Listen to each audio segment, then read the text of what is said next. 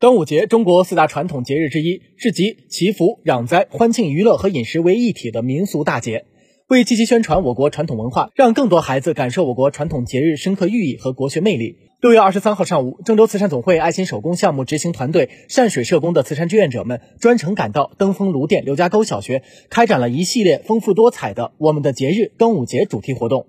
活动中，郑州慈善总会爱心手工项目负责人苗哲老师和孩子们一起重温了我国伟大诗人屈原的故事和端午节粽子、五彩绳的由来，并将国学中防五毒和当前防疫知识相结合，培养孩子们良好的卫生习惯。接下来，慈善志愿者们又依次为孩子们额头上点上了雄黄酒，男孩子画王，女孩子点心，系上象征金木水火土保平安的五色绳。让孩子们最开心的就是和志愿者们一起动手包驱蚊香包和粽子。和志愿者们一起在欢声笑语中，用自己的亲身体验感受着我国传统节日的乐趣，了解我国传统文化的魅力和寓意，也让爱国情怀和民族自信深深扎根于孩子们的内心。